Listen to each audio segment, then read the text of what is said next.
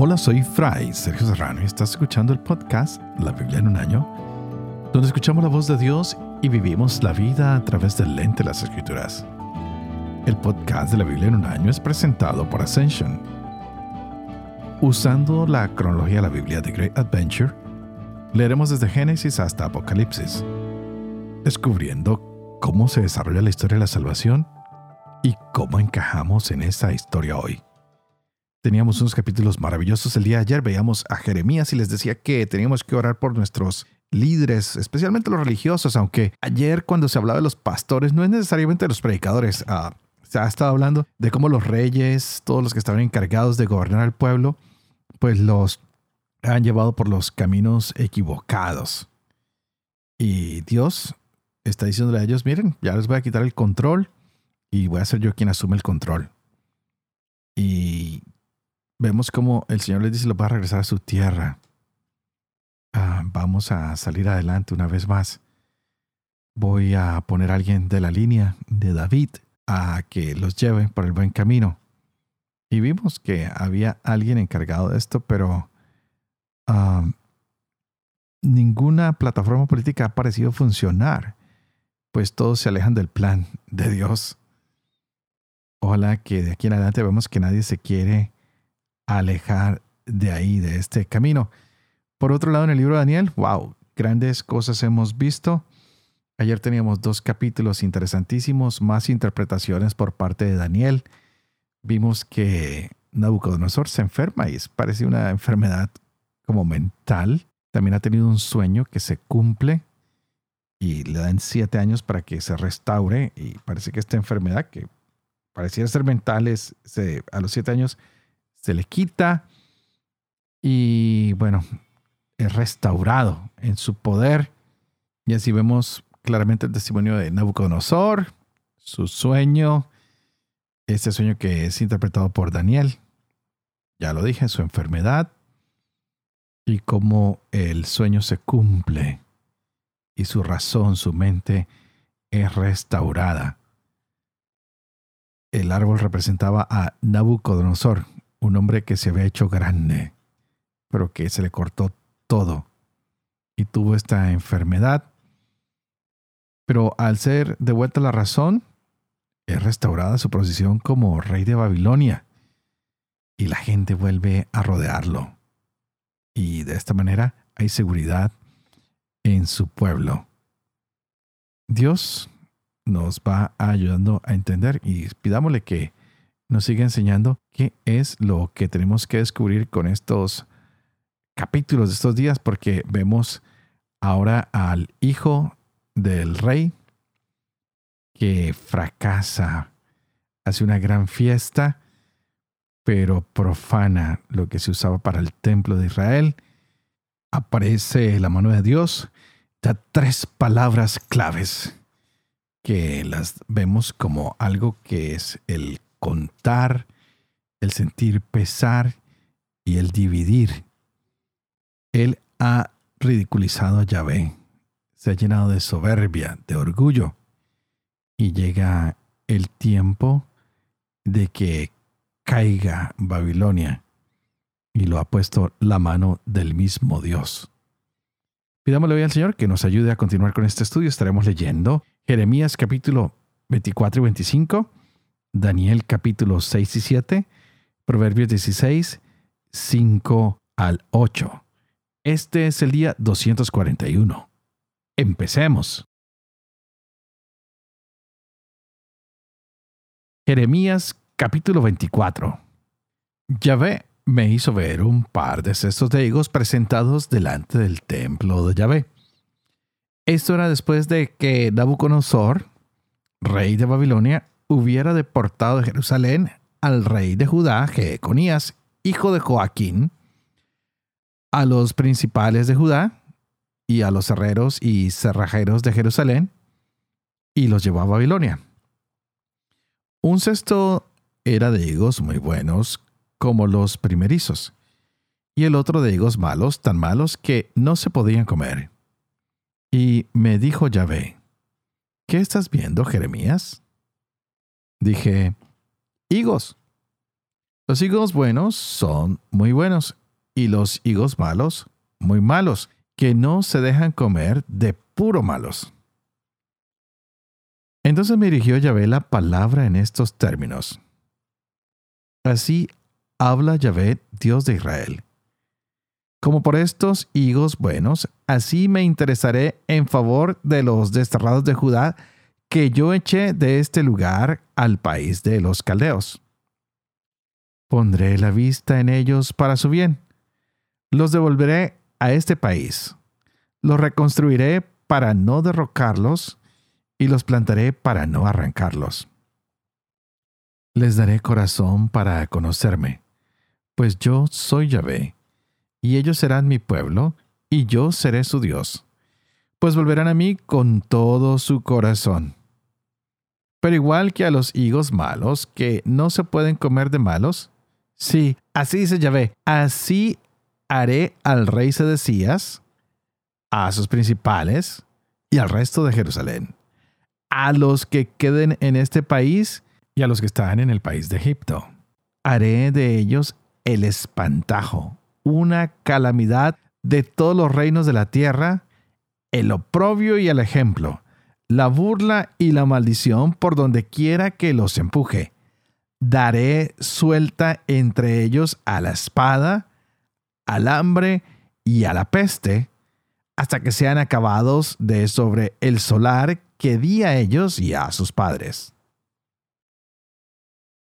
Palabra dirigida a Jeremías tocante a todo el pueblo de Judá el año cuarto de Joaquín, hijo de Josías, rey de Judá o sea, el año primero de Nabucodonosor, rey de Babilonia, la cual pronunció el profeta Jeremías a todo el pueblo de Judá y a toda la población de Jerusalén en estos términos. Desde el año 13 de Josías, hijo de Amón, rey de Judá, hasta este día, 23 años hace que me dirigía la palabra Yahvé y se la he comunicado a ustedes puntualmente pero ustedes no han oído. También les envió Yahvé puntualmente a todos sus siervos los profetas, y ustedes tampoco oyeron ni aplicaron el oído, diciendo, Ea, vuélvanse cada cual de su mal camino y de sus malas acciones, y volverán al solar que les dio Yahvé a ustedes y a sus padres desde siempre hasta siempre. No vayan tras otros dioses para servirlos y adorarlos. No me provoquen con las hechuras de sus manos, y no les haré mal. Pero ustedes no me han oído. Oráculo de Yahvé. De suerte que con las hechuras de sus manos me provocaron para su mal. Por eso, así dice Yahvé Sebaot. Puesto que ustedes no han oído mis palabras, he decidido mandar a buscar a todos los linajes del norte, oráculo de Yahvé, y a mi siervo Nabucodonosor, rey de Babilonia. Y los traeré contra esta tierra y contra sus moradores, y contra todas estas gentes de alrededor. Los anatematizaré y los convertiré en pasmo, rechifle y ruinas eternos. Y haré desaparecer de ellos voz de gozo y voz de alegría la voz del novio y la voz de la novia, el ruido de la muela y la luz de la candela. Será reducida toda esta tierra a pura desolación, y servirán estas gentes al rey de Babilonia setenta años.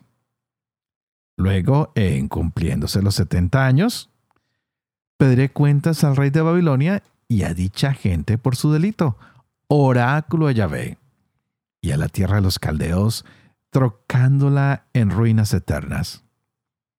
Y atraeré sobre aquella tierra todas las palabras que he hablado respecto a ella.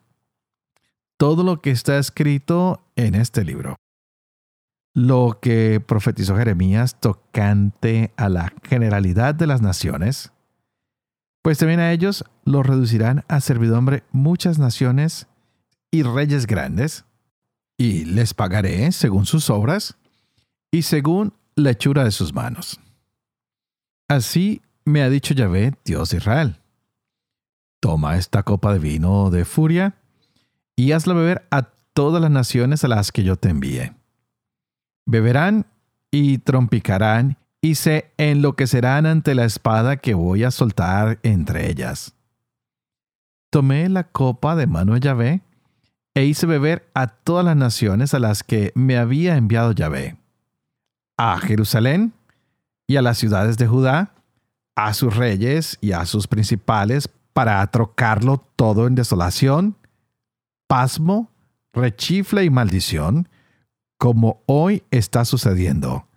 Al faraón rey de Egipto, a sus siervos, a sus principales y a todo su pueblo, a todos los mestizos, a todos los reyes de Uz, a todos los reyes de Filistea, a Ascalón, Gaza, Ecrón y al residuo de Asdod, a Edom, Moab y los amonitas, a todos los reyes de Tiro, a todos los reyes de Sidón y a los reyes de las islas de Allende el mar, a Dedán, Temá, Bus, a todos los que se afeitan las sienes, a todos los reyes de Arabia y a todos los reyes de los mestizos habitantes del desierto, a todos los reyes de Sinri, a todos los reyes de Elam y a todos los reyes de Media, a todos los reyes del norte, los próximos y los remotos, cada uno con su hermano, y a todos los reinos que hay sobre la superficie de la tierra. Y el rey de Cesac beberá después de ellos. Y les dirás, así dice Yahvé Sebaot, el Dios de Israel, beban, emborráchense, vomiten, caigan y no se levanten delante de la espada que yo voy a soltar entre ustedes. Y si rehusan tomar la copa de tu mano para beber, les dices, Así dice Yahvé Sebaot, ustedes tienen que beber sin falta, porque precisamente por la ciudad que lleva mi nombre, empiezo a castigar. ¿Y ustedes quedarán impunes? No, no quedarán. Porque a la espada llamo yo contra todos los habitantes de la tierra, oráculo de Yahvé Sebaot.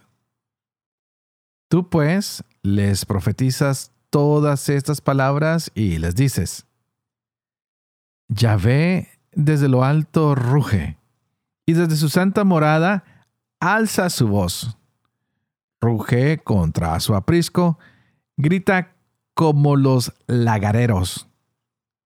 A todos los habitantes de la tierra llega el eco hasta el fin de la tierra. Porque pleitea Yahvé con las naciones y vence en juicio a toda criatura. A los malos los entrega la espada oráculo a Yahvé. Así dice Yahvé Sebaot. Miren que una desgracia se propaga de nación a nación y una gran tormenta surge del confín del mundo. Habrá víctimas de Yahvé en aquel día de cabo a cabo de la tierra no serán llorados, ni recogidos, ni sepultados más. Se volverán estiércol sobre la superficie de la tierra. Aúllen pastores y clamen. Revuélquense mayorales, porque se han cumplido sus días para la matanza, y caeréis como objetos escogidos. No habrá evasión para los pastores, ni escapatoria para los mayorales se oye el grito de los pastores, el alarido de los mayorales, porque devasta Yahvé su pastizal, y son aniquiladas las de esas más seguras por la ardiente cólera de Yahvé. Ha dejado el león su cubil y se ha convertido su tierra en desolación ante la cólera irresistible, ante la ardiente cólera.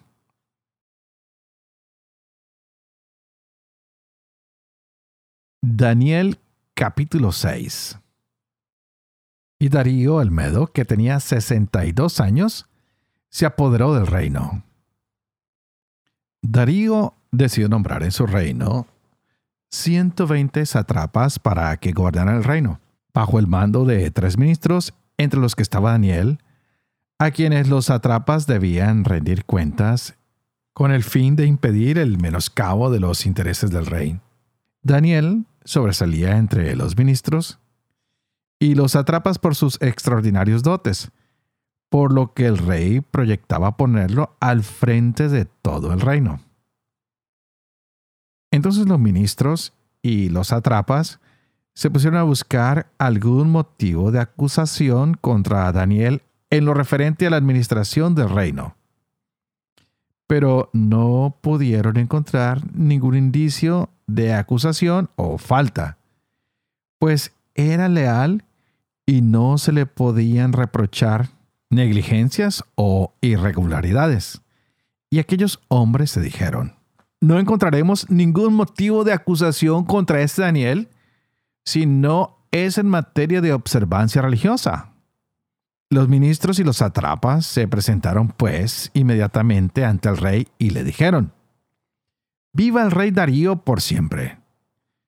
Todos los ministros del reino, prefectos, satrapas, consejeros y gobernadores aconsejan unánimemente que se promulgue un edicto real con esta prohibición. Todo aquel que en el plazo de 30 días dirija una oración a cualquier dios u hombre fuera de ti, majestad, será arrojado al foso de los leones. Así pues, majestad, sanciona esta prohibición y firma el edicto para que no se modifique conforme a la ley irrevocable de los medos y persas.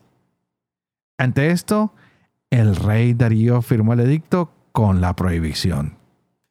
Cuando Daniel se enteró de que había sido firmado el edicto, entró en su casa. Su habitación superior tenía las ventanas orientadas hacia Jerusalén y tres veces al día se arrodillaba para orar y dar gracias a su Dios como había hecho siempre. Entonces aquellos hombres llegaron de repente y sorprendieron a Daniel orando y suplicando a su Dios. Inmediatamente acudieron al rey y le recordaron la prohibición real. ¿No has firmado tú una prohibición según la cual todo aquel que en el plazo de 30 días dirigiera una oración a cualquier dios u hombre, fuera de ti majestad, sería arrojado al foso de los leones? El rey respondió, Así está establecido según la ley irrevocable de los medos y los persas. Y ellos replicaron, Pues Daniel, el deportado judío, no te obedece a ti, majestad, ni la prohibición que tú has firmado, y reza sus oraciones tres veces al día. Al oír esto, el rey se disgustó mucho y se propuso salvar a Daniel hasta la puesta del sol estuvo intentando librarlo. Pero aquellos hombres volvieron en tropel ante el rey y le dijeron, Recuerda, Majestad, que según la ley de los medos y los persas, toda prohibición o edicto real es irrevocable. Entonces el rey dio orden de traer a Daniel y de arrojarlo al foso de los leones. El rey dijo a Daniel, tu Dios, a quien sirves tan fielmente, te librará. Trajeron una piedra para colocarla en la boca, y el rey la selló con su anillo y con el de sus dignatarios, para que no se modificara la sentencia contra Daniel. Luego el rey regresó a su palacio y pasó la noche en ayunas sin recibir concubinas y sin poder dormir. Al amanecer, el rey se levantó al rayar el alba y fue corriendo al foso de los leones. Conforme se acercaba, gritó a Daniel con voz angustiada. Daniel, siervo del Dios vivo, ¿ha podido tu Dios a quien sirves tan fielmente librarte de los leones? Y Daniel le respondió, Viva el rey por siempre. Mi Dios ha enviado a su ángel que ha cerrado la boca de los leones y no me han hecho daño porque soy inocente ante Él, como tampoco he hecho nada contra ti. Entonces el rey se alegró mucho y mandó sacar a Daniel del foso. Cuando lo sacaron del foso, no le encontraron ni un rasguño porque había confiado en su Dios. Y el rey mandó traer a aquellos hombres que habían acusado a Daniel y echarlos al foso de los leones junto con sus mujeres y sus hijos. Y aún no habían llegado al fondo del foso cuando ya los leones se habían lanzado sobre ellos y los habían devorado. Entonces el rey Darío escribió a todos los pueblos, naciones y lenguas de toda la tierra. Que la paz de ustedes sea creciente. Ordeno que en todos los dominios de mi reino sea respetado y temido el Dios de Daniel, porque Él es el Dios vivo que subsiste por siempre. Su reino no será destruido y su imperio durará hasta el fin. Él salva y libera, hace signos y prodigios en el cielo y en la tierra, y ha salvado a Daniel de las garras de los leones. El tal Daniel prosperó durante los reinados de Darío y de Ciro el persa. El año primero de Baltasar, rey de Babilonia, Daniel tuvo un sueño y unas visiones mientras dormía. Inmediatamente puso el sueño por escrito. En mi visión nocturna vi cómo los cuatro vientos del cielo agitaban el océano, y como cuatro bestias gigantescas, todas diferentes de sí, salían del mar. La primera parecía un león con alas de águila. Mientras yo la miraba, le arrancaron las alas, la levantaron del suelo, se incorporó sobre sus patas como un hombre y le dieron una mente humana.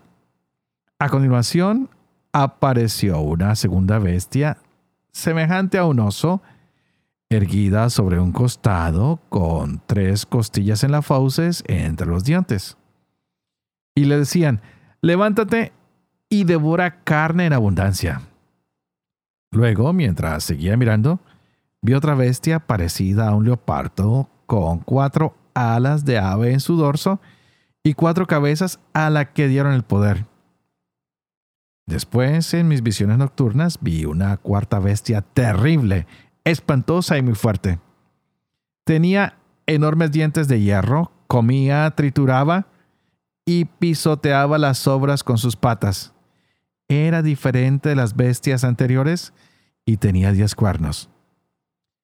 Estaba yo observando los cuernos cuando entre ellos despuntó otro cuerno pequeño y tuvieron que arrancarle tres de los cuernos anteriores para hacerle sitio. Este cuerno tenía ojos humanos y una boca que decía barbaridades. Mientras yo seguía mirando, prepararon unos tronos y un anciano se sentó.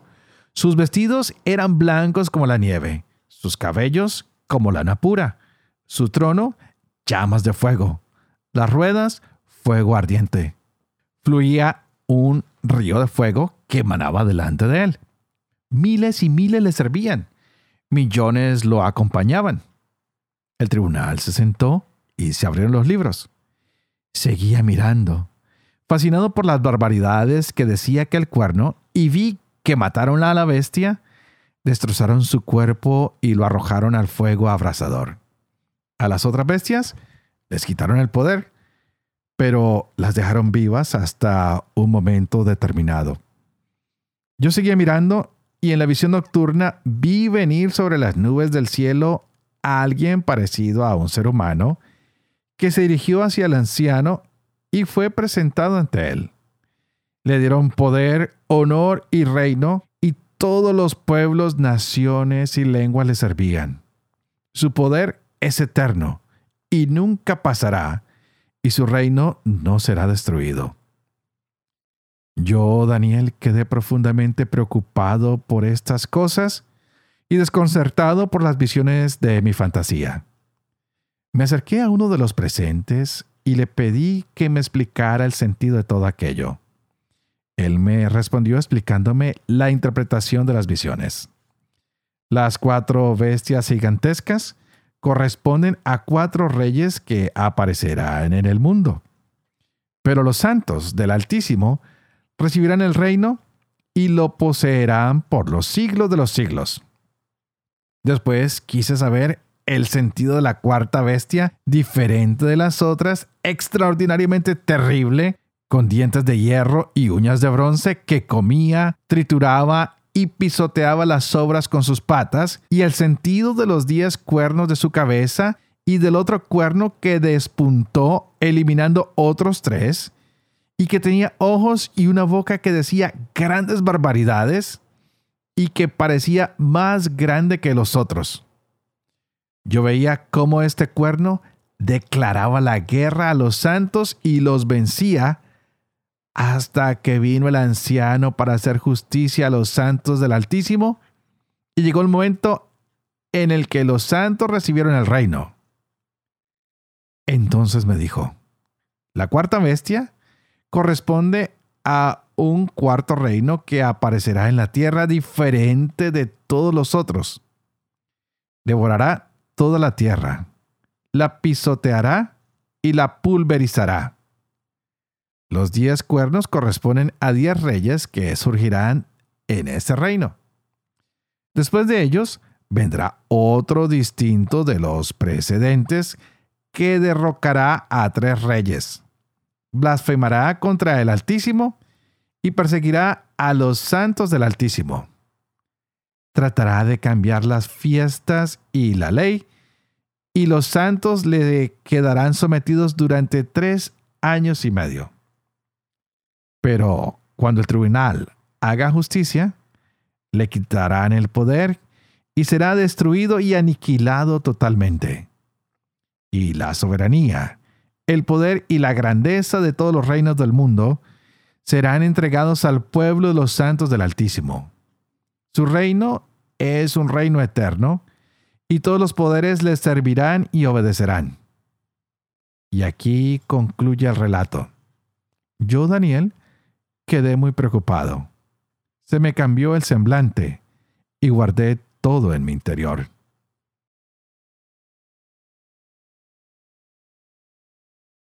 Proverbios 16, versos del 5 al 8. Yahvé aborrece a los orgullosos seguro que no quedarán impunes. Amor y lealtad compensan las faltas. El temor de Yahvé aparta del mal. Cuando Yahvé aprueba la conducta de un hombre, hasta lo reconcilia con su enemigo. Más vale un poco con justicia que muchas ganancias injustas.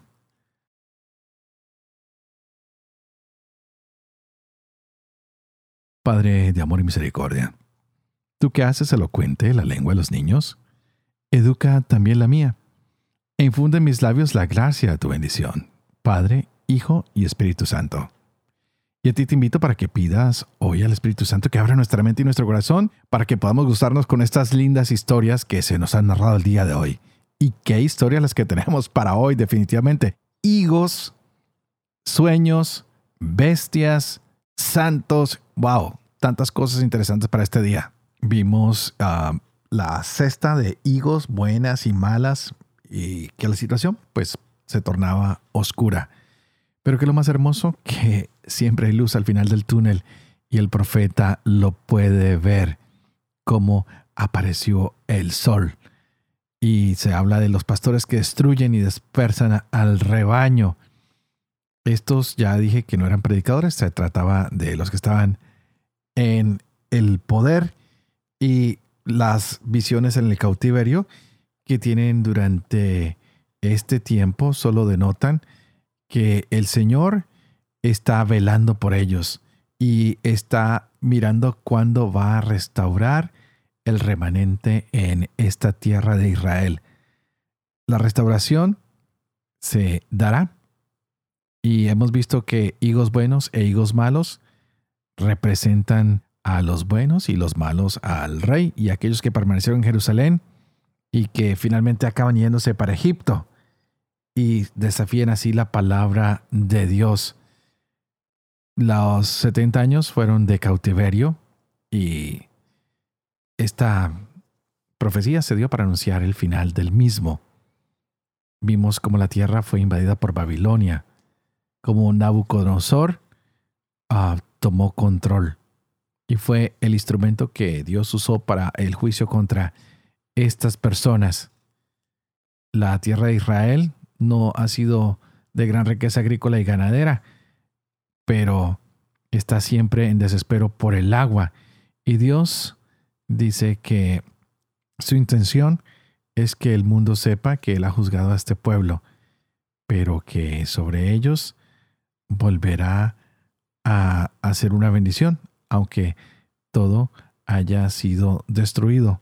Pues vimos que salieron por 70 años, que algunos consideran como los años sabáticos, en que la tierra se podía restablecer.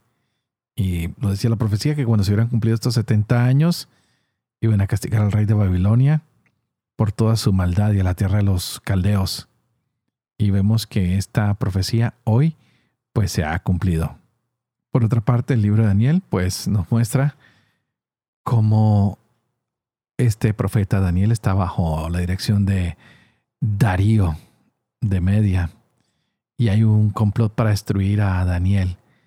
¿Y qué hace él? Ora y ora y ora y ora más. Y aunque es lanzado a los leones, Dios lo libera y le da prosperidad a Daniel. Qué hermoso ver cómo el Señor protege a sus elegidos y hoy encontramos la visión de las cuatro bestias. La visión del Hijo del Hombre viniendo en la nube del cielo. La definición de estas cuatro bestias, la explicación de cada una de estas bestias y especialmente la explicación de esta cuarta bestia que parecen todas muy terribles, que traen destrucción. Se cree que estas bestias uh, era Babilonia, era Medo-Persia, era Greco-Macedonia y por último Roma. Este tema fue señalado como el corazón de este libro, pues él ve estas cuatro bestias, una como león, una como oso, una como leopardo, y bueno, ya dije que simbolizaban estos reinos que son arrogantes. Y está la super bestia, ese imperio que es bastante malvado, que tiene muchos cuernos y bueno, era el símbolo de los reyes. Hay uno de los cuernos que es un rey arrogante que quiere ser el más grande, que quiere ser más grande que Dios y que quiere perseguir el pueblo de Dios. Así que para ese rey va a venir el Hijo del Hombre, que va a ser del linaje de David y quien es acompañado por un gran anciano. ¿Y este anciano quién es? Dios. Lo más irónico es que Daniel no pudo entender el sueño. Necesitó a alguien que se lo explicara. Es así como vemos que el rey que venía del linaje de David con el pueblo son protegidos por este anciano que sentado en su trono destruye la superbestia. Ya lo dije. Y exalta a este hombre quien se va a sentar ahora a su derecha y va a compartir con Dios el gobierno de las naciones. ¿De quién estarán hablando? Miremos cómo todas estas historias nos pueden ayudar a pensar en la fidelidad con Dios, incluso cuando hay persecución. ¿De qué nos tiene que llenar todo esto? De esperanza, de saber que Dios no nos abandona, que aunque todo el mundo se revale contra Dios, que se convierta en bestias, Dios está ahí. Nos pide que seamos pacientes, que esperemos porque Dios no nos abandona. El reino de Dios siempre va a salir adelante y nunca, pero nunca, nunca nos va a abandonar. Así que si tú tienes miedo y te preguntas cuándo va a ser, ten paciencia. Pronto será el día en que Dios extienda su mano y tenga misericordia de ti, de mí, de nuestras familias. Y como siempre, oraré por ustedes y ustedes, por favor, oren por mí. Para que pueda seguir llevando adelante este proyecto de la Biblia en un año para que pueda vivir con fe lo que leo, lo que comparto con ustedes y para que pueda enseñar siempre la verdad. Y que la bendición de Dios que es Padre, Hijo Espíritu Santo, descienda sobre ustedes y los acompañe siempre. Que Dios los bendiga.